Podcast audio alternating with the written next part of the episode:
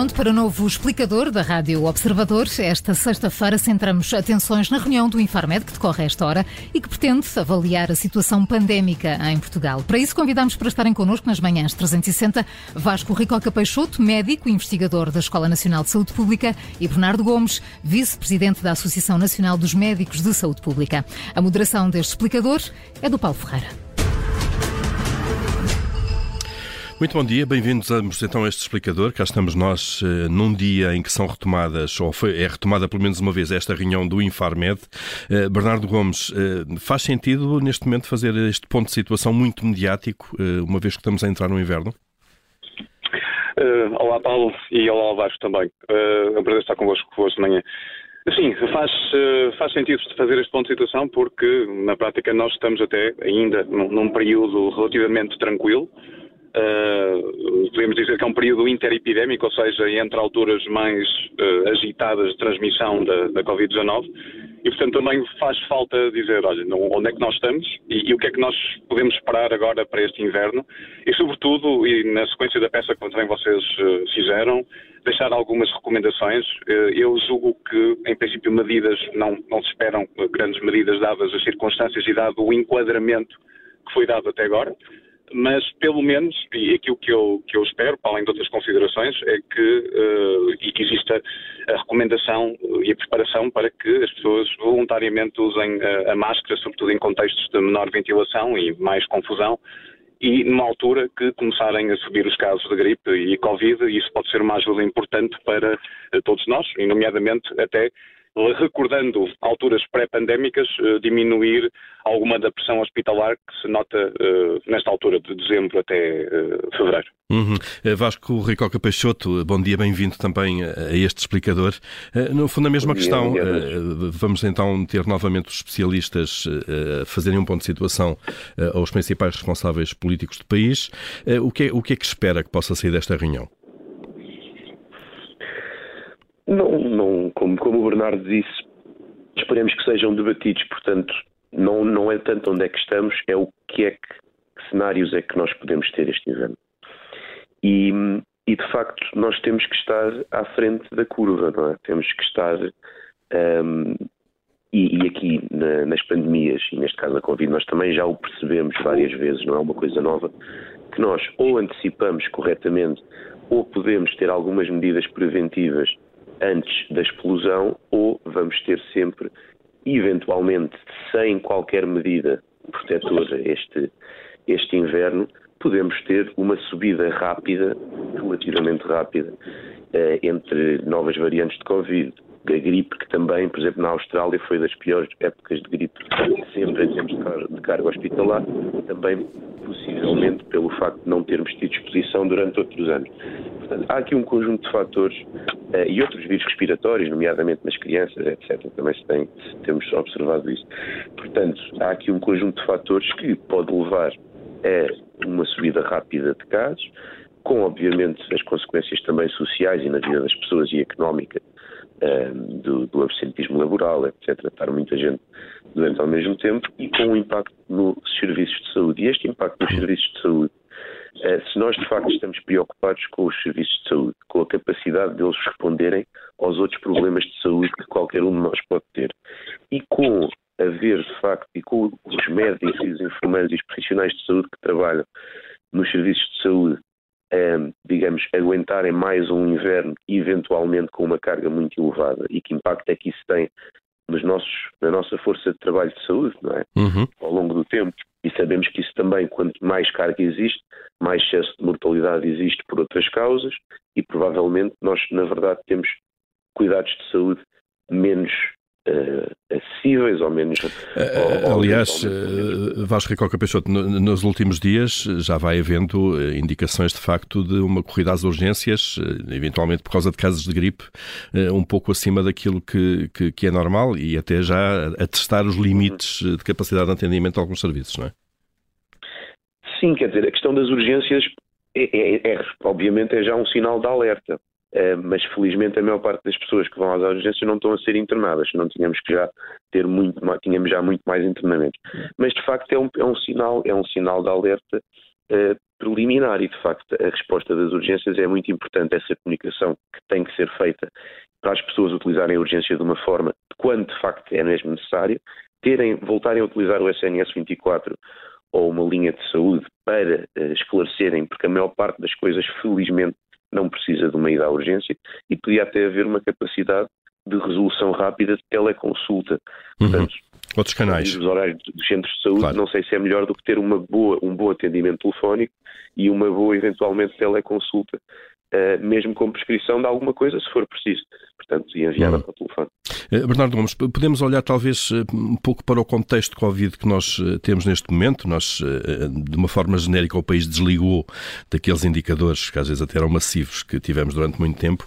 Vendo aqui os últimos indicadores, temos o tal índice RT, o índice de transmissibilidade ehm, nos 0,97, isto é aqui perto do 1, média diária de casos, estamos com 820 infecções, enfim, estes números já nos dizem algo pouco, mas de qualquer maneira há, há, algum cenário que possa ter alguma gravidade, isto é, a, a, subida do número de casos?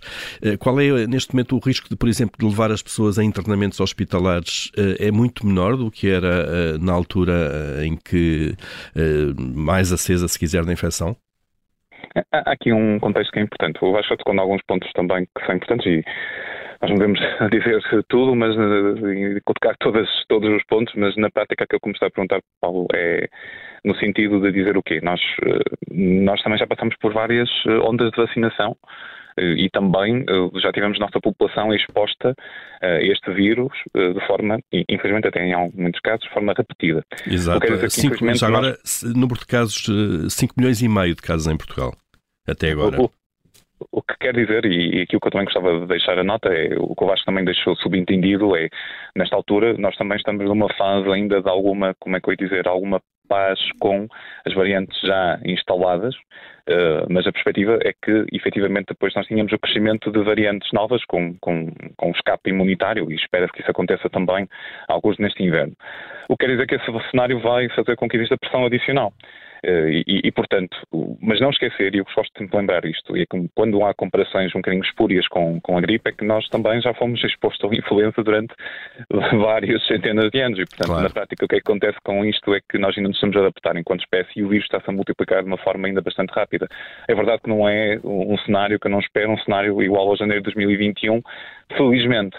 O que eu julgo que é mesmo importante deixar a mensagem, e mesmo ainda dentro do quadro voluntário de ações, sem pensar em medidas uh, de obrigatoriedade ou de mandatos, é que uh, se nós coletivamente adotarmos uma postura de maior cautela na, na, altura do inverno, e sobretudo quando é dado o aviso de que está a haver um crescimento de, casos de, de, vírus respiratórios, seja uma questão de, de, parte sazonal da gripe ou até mesmo da circunstância desta afirmação da, da, da, Covid, que se nós todos tivermos um pouco mais cautela, nomeadamente o exemplo dos transportes públicos é, é particularmente feliz, porque pronto, na prática é um, é um, ambiente muito propício à transmissão, nós basicamente chegamos ao final de cada época deste género com menos casos e menos pressão em cada momento. E, portanto, pronto, mais uma vez, e deixar uma mensagem de forma construtiva, é se houver oportunidade de se vacinarem, por favor, vacinem-se. Eh, e é, quando começarmos a entrar efetivamente, efetivamente mais dentro disto, maior atenção ainda à questão do uso da máscara, sendo que já agora, e, e não recorrendo ao 8 a 80, em momentos que estejamos em público uh, que uh, não tínhamos mais ali adicional de estar uh, sem máscara, digamos assim, e com falta, sobretudo a falta de ventilação, por favor usar a máscara. E o terceiro ponto que gostava de deixar para o futuro também, para além de outras considerações que não, não cabem hoje, nomeadamente a revisão jurídica daquilo que queremos fazer ou deixar de fazer, é a questão da, da ventilação. Porque está mais que provado, e a evidência mostra isto, que uh, não é só a circunstância da Covid-19, não é só a circunstância de outros vírus respiratórios, é a própria circunstância de algo que nos é bastante querido também, que é a questão da produtividade. Ou seja, nós temos rendimento intelectual superior em espaços com melhor qualidade de ar e, e melhor ventilação. E, portanto, eu julgo que isso é uma aposta de futuro que também deve ser tida em conta, não só agora, mas também para aquilo que nos espera para os próximos anos. Sim, recomendações eh, preciosas essas. Vasco Ricoca Peixoto, a linha também que de facto, eh, deve ser feita uma comunicação no sentido pedagógico para adotarmos provavelmente algum cuidado superior àquele que temos tido nos últimos meses, nomeadamente no uso de máscara, e devem ser evitadas, eh, vá lá, medidas eh, mandatórias, se quisermos, obrigatórias.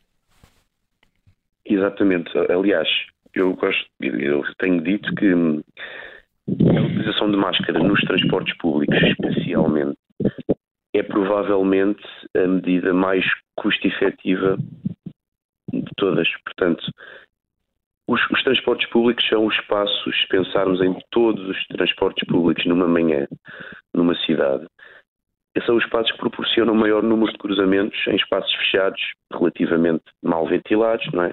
E, portanto, um, são um, um, grande, grande local de transmissão e de exponenciação da velocidade de transmissão e do número de pessoas que fica doente ao mesmo tempo. E, obviamente, as pessoas também não têm escolha, ou não têm facilmente escolha de não, de não utilizar. Portanto, também há aí um argumento de, de, de protegermos as pessoas que também. Portanto, mas também há um argumento ético, mas principalmente é uma barreira que permite, hum, de facto, não ter tal, o tal acréscimo de pressão que até, pronto, até pode eventualmente facilitar outras decisões. Portanto, nós estamos só a protegermos, é das coisas mais eh, protetoras da maior normalidade. Aliás, uhum. por exemplo, agora eh, há vários países europeus que nas grandes cidades, por exemplo em Berlim, usa-se máscaras P2 nos transportes públicos. Tudo o resto da vida é normal, portanto só, só alisa-se máscaras uh, para de facto tentar uh, controlar uma eventual subida muito rápida e a, e a pressão nos, nos serviços e, e, na, e, na, sociedade, não é? Portanto, uhum. a gente doente ao mesmo tempo também tem consequências sociais e económicas. E, portanto, essa medida das máscaras nos transportes, não precisamos de falar para já em mais nenhuma, julgo eu, é muito importante. E dizer que, de facto, a situação em que estamos, e voltamos a falar dos números um, e do R, etc., nós temos que ter uma noção que neste momento, face ao, ao panorama em que nós estamos uh, a testar e a valorizar a doença em si, nós não sabemos verdadeiramente eh, como é que está a circular, ou vamos ter dificuldade em captar com muita qualidade o que é que se está a passar, porque eu posso estar durante muito tempo com uma subida muito rápida de infecções em faixas etárias mais novas, por exemplo, e hoje em dia esses testes, muitas pessoas não fazem teste, ou mesmo que façam podem não reportar, portanto claro. não há incentivo à testagem e portanto nós temos que também ter cuidado que que lá está, que pode ser uma subida rápida que nós não nos apercebemos. Eh, isto é, hoje não, é, temos, um, um, não temos um retrato da situação uh, quase um instantâneo que tínhamos no passado, claro. Não, não, não, temos, claro, não estamos praticamente a testar. Portanto, as pessoas podem fazer, aliás, podem fazer os autotestes para saberem, mas muitas vezes não reportam ou não têm iniciativa direta nesse reporte, embora, quer dizer, possam ter, por exemplo, os certificados, não é? Para uh, confirmar que voltaram a ter uma infecção e que a imunidade está reforçada ou qualquer coisa assim. Uhum.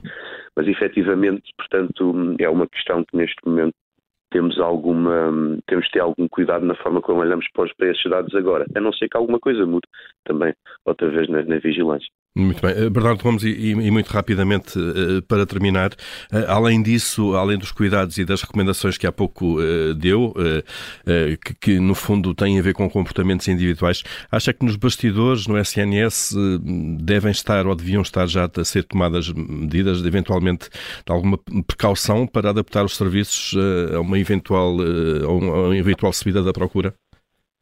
Eu, nos últimos uh, dias, até aliás, tenho tido reportes de, de, colegas de medicina interna, de pediatria, uh, também chamar a atenção daquilo que são as flutuações também associadas a vírus que o, Vasco aludiu, uh, e pronto, e algumas pressões que também já o Paulo disse, em termos de, de procura, o que eu acabo por dizer, e acho que parece-me prudente, é que, nomeadamente para, para o mês de dezembro, eh, face àquilo que parecem ser as perspectivas, eh, ter o devido cuidado no sentido de não deixar uh, escalas pouco salvaguardadas, porque me parece que é importante prever e, sobretudo, algo que nesta altura também julgo que nos deve ser querido, que é proteger os profissionais da linha da frente, no sentido de terem condições de trabalho e não estarem sobrecarregados, aludindo também ao facto daquilo que todos nós podemos fazer, e que o Vasco também já disse, que é a questão de, de tentar recorrer às urgências de forma criteriosa, ainda que se compreenda que realmente as pessoas também, quando não têm eh, acesso devido em algumas circunstâncias, procurem alguma porta de entrada.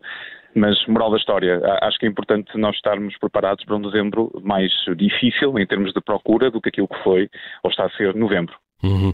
Eh, Vasco Recoca Peixoto, a mesma questão, se nos bastidores de facto está a existir esta preparação uh, e a tomada, uh, estão a, a, ser tomados os devidos cuidados para prevenir um, um aumento da procura. Pois, são, são quase duas questões diferentes, não é? Porque, mas eu julgo que nós devemos pensar sempre a montante. Portanto, primeiro, o que é que podemos fazer para reduzir a procura? E depois, até porque sabemos que é difícil esticar os recursos disponíveis dos serviços de saúde. Não é fácil esticar. E quando esticamos, muitas vezes é à custa, precisamente, de alguma atividade de rotina ser alterada. É? E é isso que nós também não queremos. Mais um inverno, portanto. Um, portanto, julgo que devemos focar-nos no montante, nessas soluções digitais e na, na, comunicação com as pessoas, para também, de facto, terem uma porta, sentirem e terem confiança numa porta de entrada que tem que ter qualidade, obviamente, mesmo que seja telefónica, não é? E, eventualmente, depois ter também acesso uh, às urgências dos centros de saúde, mas que já deve ser só uma percentagem menor, e efetivamente depois passar para as urgências hospitalares. Mas mesmo assim vai haver urgências portanto, mais graves, amarelas, e que vão ser muitas na mesma, não é? Portanto, uh, Isto é, o, o nível dessas também aumenta, como é evidente, claro. Claro, portanto, não são só, estamos a falar nesse problema das mais leves, mas as urgências intermédias ou de gravidade intermédia também aumentam e também têm tido momentos de grande pressão já em alguns hospitais. E, portanto, um, efetivamente, e depois é uma questão que nós também podemos pensar que é uma estratégia ou um plano de longo prazo para os recursos, para a força de trabalho de saúde um, em Portugal, para uhum. garantirmos o acesso das pessoas, sabendo que a Covid de facto veio aqui destabilizar e veio enfraquecer um bocadinho, ou pelo menos ter algum dano sobre uh, os nossos recursos humanos de saúde um, e também um atraso em algumas eh, consultas, em alguns rastreios, em, em, várias coisas que podem ter tido uma alteração importante, nós também ainda estamos a recuperar. Muito bem. Muita pedagogia e alguns conselhos uh, deixados aqui por Bernardo Gomes e por Vasco Recoca Peixoto, a quem agradecemos a presença neste explicador, a disponibilidade, uh, isto num dia em que ocorre, já começou aliás, mais uma reunião de especialistas com dirigentes políticos no Infarmed. bom dia e bom fim de semana. Bom fim de semana. Bom dia.